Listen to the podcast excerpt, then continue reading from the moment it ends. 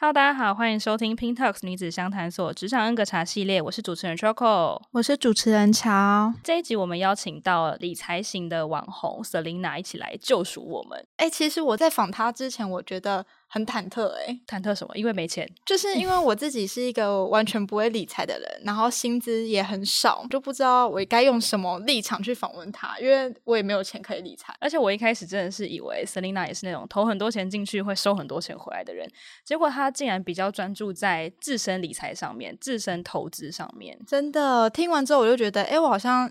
其实现在马上就可以做起，就可以开始投资，嗯、就可以让我手上就是微薄的钱钱重新燃起希望的感觉。你然后瞬间变成地产大亨，对，可以首购这样，进步太快了吧？对啊，所以我就觉得妞妞们，如果你们跟我们一样，就是也是理财新手的话，其实这一集一定要听哦，一定要听，现在立刻继续听。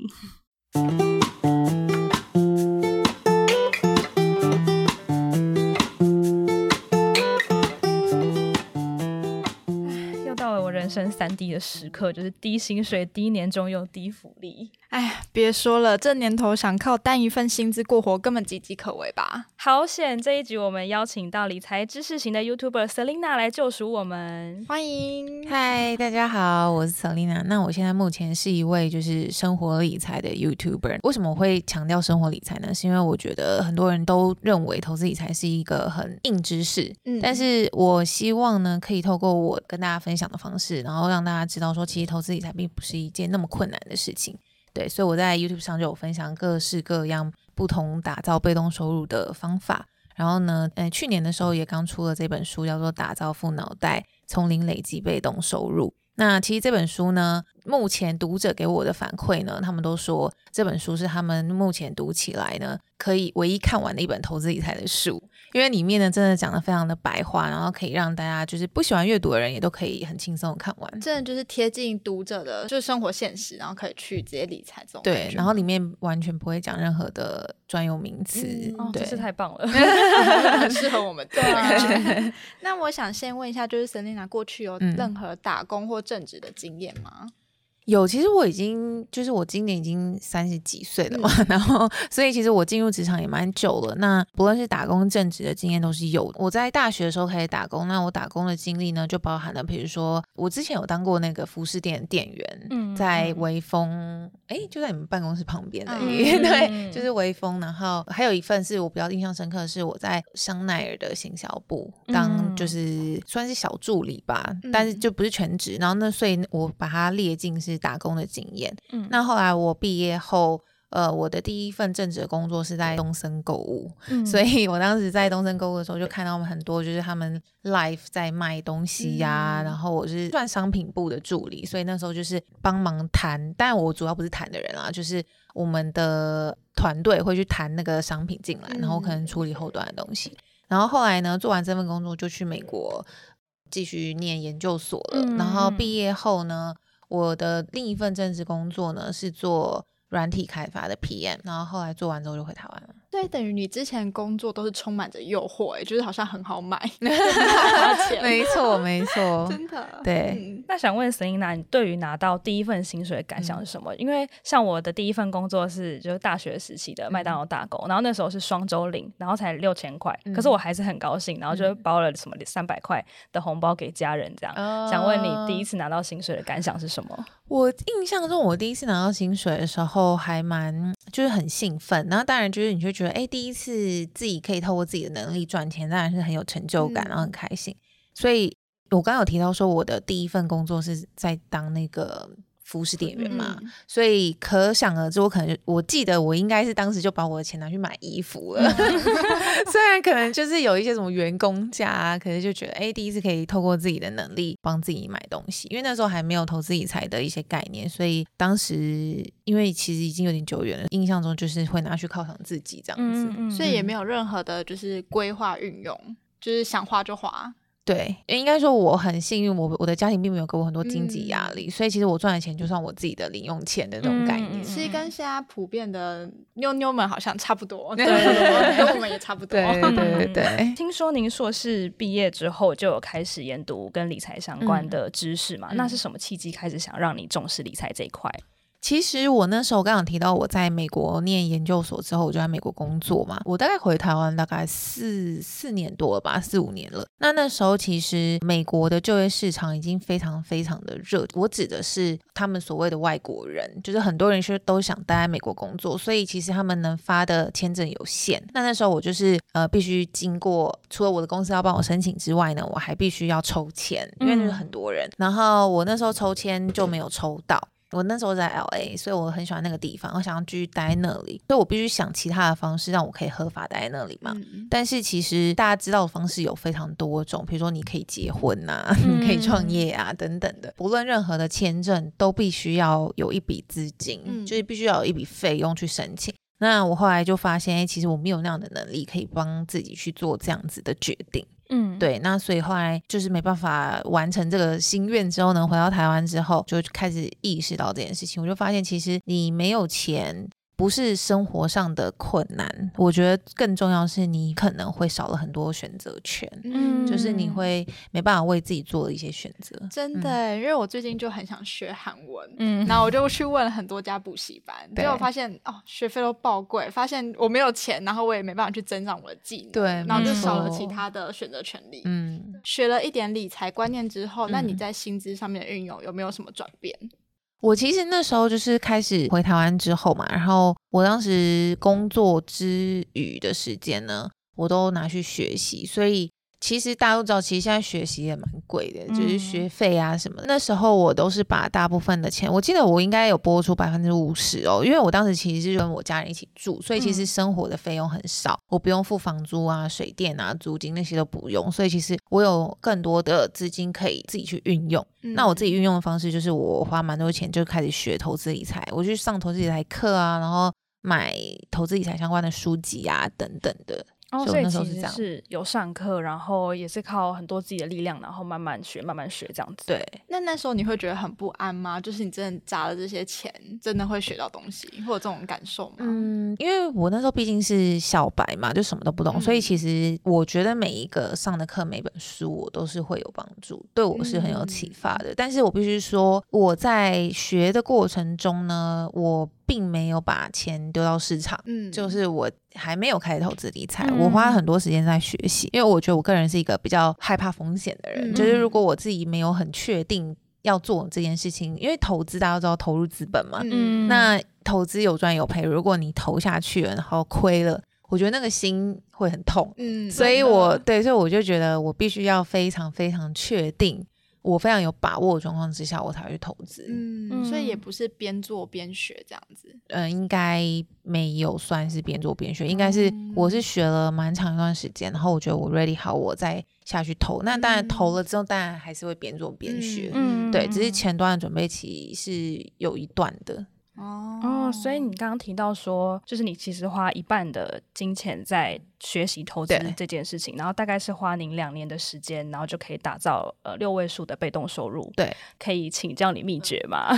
就是这两年呢，嗯，我刚刚有提到说，其实我是边学，然后可能等到我准备好，我才开始进行就是投资的这个动作嘛。嗯、那其实大家都觉得说，诶，投资理财这件事情。呃，跟被动收入，我觉得要分开来讲。嗯，对，我这边讲的是被动收入嘛。那其实被动收入现在，呃，因为网络的发达等等的，其实它有非常多的方式，不是只有透过什么股票啊、基金啊、房地产这种。那其实我们生活在的这个时代啊，它有非常多的方式可以达到被动收入。那比如说像我随便举例，我出的这本书。我就会有版税的被动收入，比如说像我现在就是有时候那个原神还是会给我钱啊，嗯、对，但是其实我我已经不用再为这本书做什么事情了，那这就是所谓的被动收入嘛。哦、那其实我那时候刚刚提到说我在学习的过程中，然后刚好那时候 YouTube 上很少人在分享投资理财的知识，然后我就觉得说，哎，我自己学到的东西，那我自己在输出的过程中，我也可以再学到更多，嗯、然后再加上。呃，其实我后来去美国念的是媒体相关的，嗯、对。虽然他那时候教的不是自媒体啊，他 当然是教的是传统媒体啊。嗯、但是我那时候就，嗯、呃，可能刚好跟朋友有聊到，就是做频道这件事情，所以我那时候就开始做频道了。呃，一开始当然也是没有什么人看嘛，但是因为我对我来说，我我不会觉得是一个负担，是因为我自己学习到的东西，然后我再输出给大家，我并没有额外的去。为了这个频道做一些什么样的内容，比较像是自己整理出来的笔记。对对对对对。然后渐渐的，应该说，我那时候也发现 YouTube 上这一块知识型的，那时候还没有，现在很多，嗯、对，都还没有那么多人在分享这个。然后，所以我就跟大家分享。然后慢慢的呢，就是会累积一些粉丝跟观众嘛。那后来 YouTube 也成为我被动收入的一部分，包含了广告费啊。然后就是会慢慢延伸出一些不同的。被动收入方法包含了，我就开始开了就是线上课程啊，然后或者是说，因为我在讲赚钱的方法有很多，那我的能力有限，我不太可能就是教大家所有的赚钱的方法，所以呢，我就跟了很多外部的单位合作啊等等的，然后因此而也产生了一些所谓的联盟行销的收入。嗯、那联盟行销呢，也是一个被动收入的方式。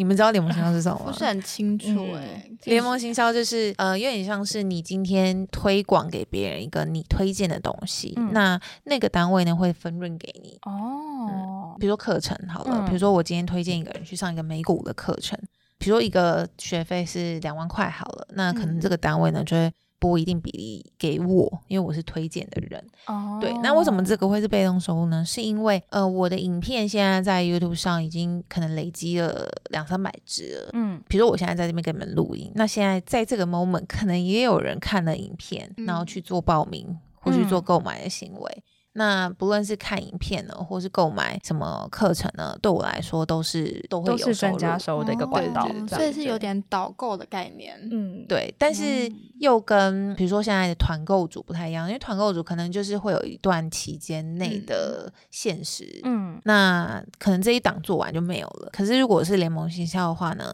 是你如果你有一直有流量的话，只要流量进来，它就会持续的帮你转换成收入。嗯对，哦，哎，那我想问一下，就是你刚刚说的都是被动收入，嗯、然后感觉都是你要拥有一些技能，你才能去创造这些被动。嗯、那有没有什么方法是可以告诉我们读者说，你可以从生活中去怎么找到你自己的被动方式？对，嗯、我觉得我都一直很鼓励大家，就是可以多多的去接触不一样的赚钱机会。因为以我为例好了，大家都说哎，现在台股很好做啊，或者股票很好做。嗯但是其实我自己去尝试，然后去接触过后，我就觉得，哎、欸，我其实对股票没有什么兴趣。嗯、呃，如果回到投资理财的话，我反而对房地产比较有兴趣。嗯，所以我可能就会去看很多房地产的书啊，然后甚至是我平常没事的时候，我就会跟我老公一起去看一些新的建案。应该说，投资理财的工具，如果你真的喜欢的话。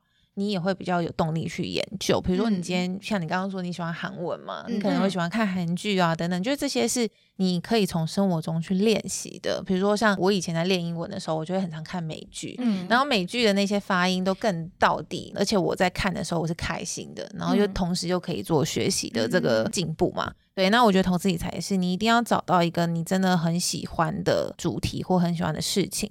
那以刚刚那个被动收入来说呢，我分享的东西是我很感兴趣，比如说投资理财。那有些人可能对投资理财没兴趣，他可能对运动好了。假设他对运动有兴趣，嗯、那他怎么透过联盟行销去达到被动收入呢？一样是可以去不断的分享一些运动的知识，然后一定要给你的观众或给你的所谓的这个 TA 很多价值的东西。嗯，那等到你自己累积到一定的。人的时候呢，你就可以去跟厂商谈这样的合作。哦，这样其实有点像我们现在这种网红部落客感觉，就是可能你比较喜欢吃美食，嗯、那你就是一直分享美食文，嗯、然后就有店家来找你合作之类的这种概念。没错，但我必须说，就是这样的被动收入是非常需要靠时间累积的，还有耐心。对，没错。但是如果如果你今天是不想花时间，你想花钱的话。那你就是可以投资股票啊、房地产啊这种。嗯、那刚刚 Selina 你提到很多跟投资理财相关的管道啊，嗯、那你觉得你在投资理财这部分，你觉得最困难的地方是什么？比如说储蓄啊、嗯、金钱的投入啊，或是你刚刚说的管道？对我来说啊，我觉得呃，或是以及我现在观察到很多新手困难，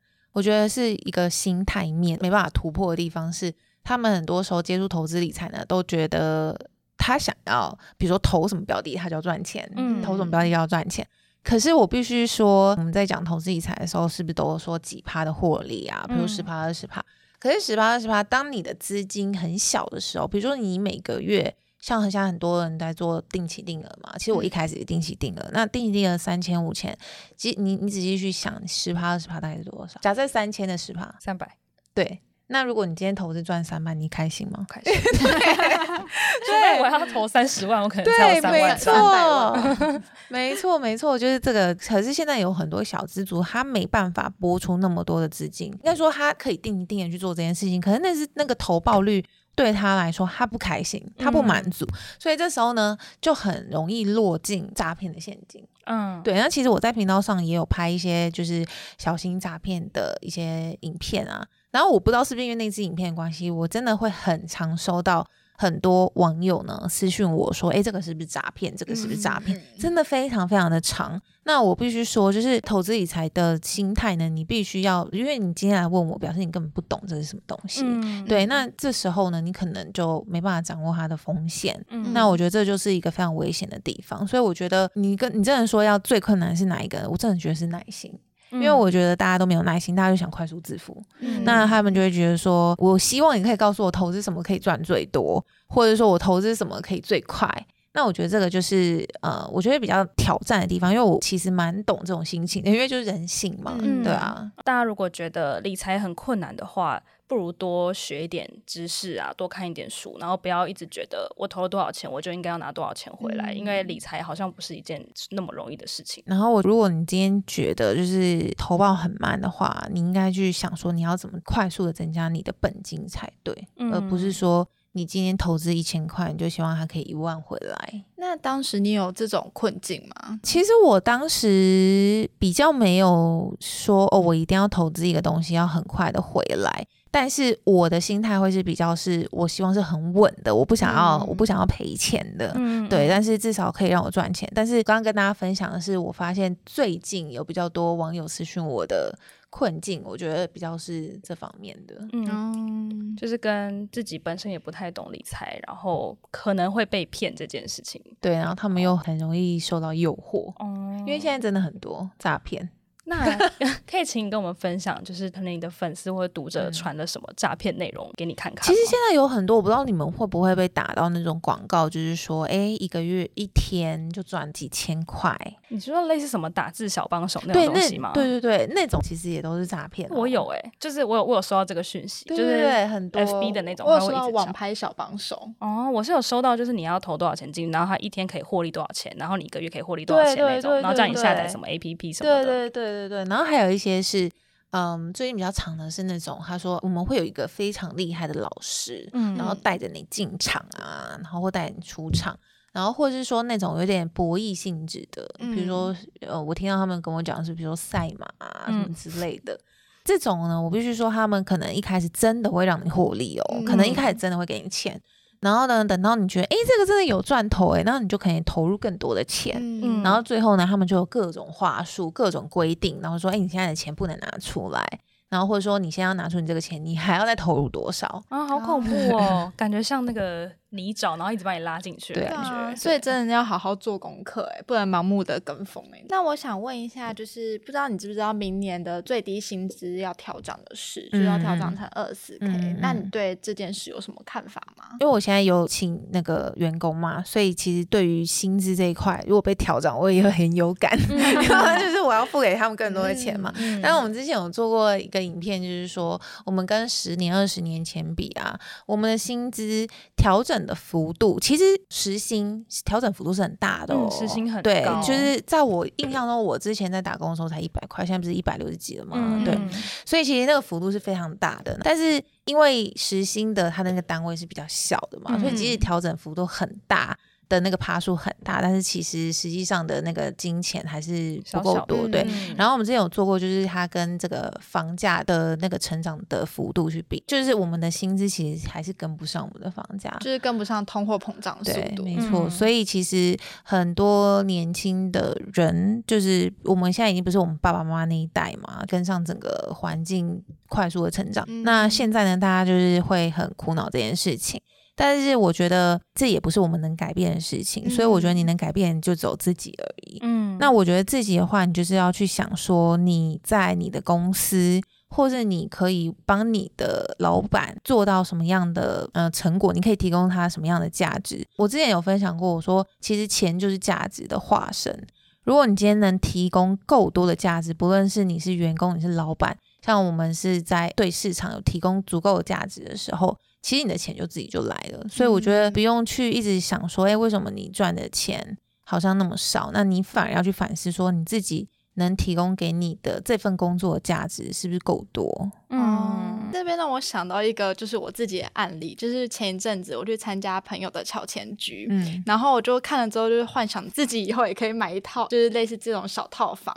然后我就算了一下我现在的薪资，然后如果就是我要在三十岁以前买到房子。然后就是可能投期款先两百万，就先存两百万。嗯、我要我现在薪资两倍，我才买得到，而且要不吃不喝。嗯，那如果就是我现在温饱都困难，哪有多余的钱可以去投资理财？那你会给我什么样的建议？我会给你的建议就是回到我刚刚说的，就是你先去。想你现在做的这份工作，你可以怎么样去提高更高的薪资？嗯、那这个就是你要在你的工作上可能做更多更有挑战的工作，嗯、然后让你的老板看见，然后让他可能在未来帮你加薪。嗯，我之前有分享过，就是要怎么增加自己的收入。其实第一个呢，就是你要让你的老板离不开你，因为你的工作能力什么的可以帮助他很多。那第二个呢，就是我很鼓励大家做业务性质的工作，因为业务性质的工作，它就不是领一个稳定的薪资嘛，嗯、他会根据他的努力去得到他所应该得到的报酬。嗯，对。那第三个呢，就是前一两年也开始蛮红的，叫做不离职创业。嗯，那当然不是说大家一定要去创业或什么，只是说你在你的本业之余，做什么样的方式去创造你额外的收入。嗯，这样这三个方向是提供给大家参考。刚刚有提到说基本薪调涨到二十四 K，那如果今天是 Selina，你自己的薪水是二十四 K，那你会怎么做分配？如果可以的话，我会尽可能少掉很多额外支出，比如说像我刚刚有提到说我在最一开始的时候我是跟家人住的，我现在已经搬出去了嘛，嗯、那。当你自己要自己搬出去住，你就要负担很多有的没的，嗯、包含了管理费啊，然后租金啊、嗯、水电费啊这些全部，还有伙食费。嗯、那我当时住家里，我这边全部都省下来了，嗯、还有伙食费也很省嘛，就是。都吃家里的，种家里的，对。当然有些人是，比如说北漂的啊，那那种可能就没办法。但是那种也是可以，比如说跟别人就一起 share 啊，去降低你的固定的开销。嗯。然后在这个之外呢，一定要拨一定的比例的钱去投资在自己的能力。嗯，对，因为我刚刚一再强调说，其实投资理财这件事情，你本金不够，你是没有感觉的，你就没办法持续下去。对，嗯，所以投资自己的能力其实包含你可以学理财，你可以学习语言，你可以学习各种你喜欢学的东西，增加自己的可能内涵或是基本能力等等。对，但是我觉得会更有效率的方式是你必须去评估说你现在的这一份工作。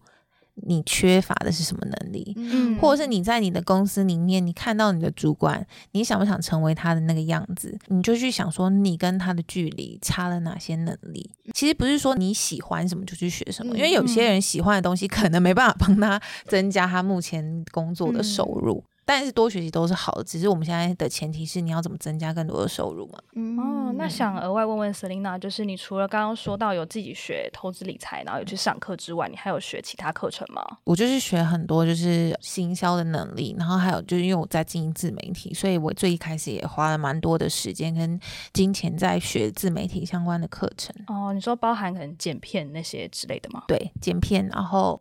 还有比如说你要怎么做内容啊，嗯、然后比如说 SEO 啊，就是比较多网络行销的东西。哦、那对，然后后来呢，渐渐的就是也会学到一些，比如说要怎么做销售啊，嗯、对，等等的。嗯、那综合这些，你觉得理财可以带来的好处是什么？我觉得理财带给我们最大的好处呢，真的就是我刚才有稍微提到，就是。为你的人生增加更多选择权，嗯，因为我刚刚有提到说，我那个时候因为没有钱，然后所以没办法做任何选择嘛。嗯、那以我现在的状态来说，比如说我现在我刚生完一个小孩，然后可能要花很多的时间照顾他，嗯、那被动收入这时候就也发挥很好的作用，因为我就不用去上班，但是我们还是可以有一个不错的生活的品质。嗯、所以我觉得被动收入不论你在什么样的阶段。它都可以让你有更多的选择。我可以选择我要不要去接这个案子，我要不要工作，我也可以选择在家里带小孩。可是如果我今天没有被动收入的话，我可能必须为了生活一定要接这个案子，一定要去工作。嗯、对，所以我觉得是帮人生增加更多的选择权。这样子这一集听起来，感觉因为我们的读者妞妞们好像都觉得投资理财是一件呃很难的事情，嗯、就是你好像都是需要花钱进去，然后感觉要拿到什么东西才是投资理财。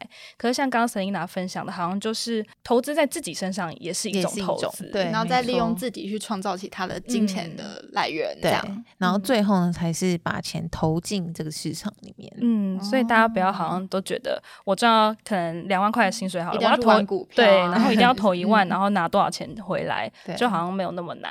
我觉得年轻人最多的本钱呢，就是时间，就是时间真的很多。然后我也常常遇到那种非常年轻的粉丝，然后他们就开始意识到投资理财重要，因为我常常都会想说。诶，如果我更年轻的时候就开始做这件事情，我现在的可能财富就更多了嘛。嗯、对，那所以其实大家都知道，投资理财里面有一个非常重要的概念叫做复利，这个可以运用在任何层面，不论是你投资的金钱，还有刚刚我说的能力。我觉得年轻人呢，就是可以尽早的去意识到这件事情，然后开始。帮自己开始滚这个复利效应。哎、嗯，那刚刚 Selina 有提到说你有开一些课程嘛？嗯、那请问你明年的规划跟课程相关的有哪些啊？因为我目前的课程是比较 for 就是完全新手理财小白的，然后那个是给很新手的初阶的课程。那接下来呢，要出的是有关那个房地产的课程，因为。刚刚有稍微提到说，我比较感兴趣的投资工具是房地产嘛，嗯、对，所以接下来呢也会出一个房地产的课程这样子。哦，那这些内容在你的 YouTube 频道里面也会有吗？还是你之后还会出一些什么新的内容吗？呃，房地产的是我一直陆陆续续都有在分享哦。然后最近因为我们要搬新家，所以也会拍一系列的那个新家日记。嗯，然后从就是装潢啊，到房子应该注意哪些事情啊，都会在 YouTube 上免费跟大家拍给大家看这样子。嗯、然后另外呢，就是因为我刚刚生完小孩嘛，所以我开始重视育儿理财这件事情。然后加上我的小孩，他也可能从小就会希望可以培养他一些财商的教育，嗯、希望他可能十八岁就财富自由之类的。对，所以这个是我接下来二零二一年的比较大的规划，这样子。我一开始觉得理财就是我们这种一般普通的上班族是很难踏入投资理财课的，嗯，结果没想到刚刚跟 Selina 谈。谈完之后觉得，哎，好像可以，好像很简单，生活做起。最一开始第一步应该就是先降低固定支出，这样，这样应该也是投资理财的部分。对，而且我一直以为就是投资就是要把钱放到股票啊、债券市场啊，或者是基金定存之类的。就是他刚刚说，其实我们可以去学我们自己有兴趣的事。嗯，那他刚刚还讲到说，他之后可能会开一些跟房地产相关的课。那我应该会先去报名，然后之后希望自己变地产大亨，直接先打给老师，帮我占一个名额。好，那我们这集就到这边喽，拜拜。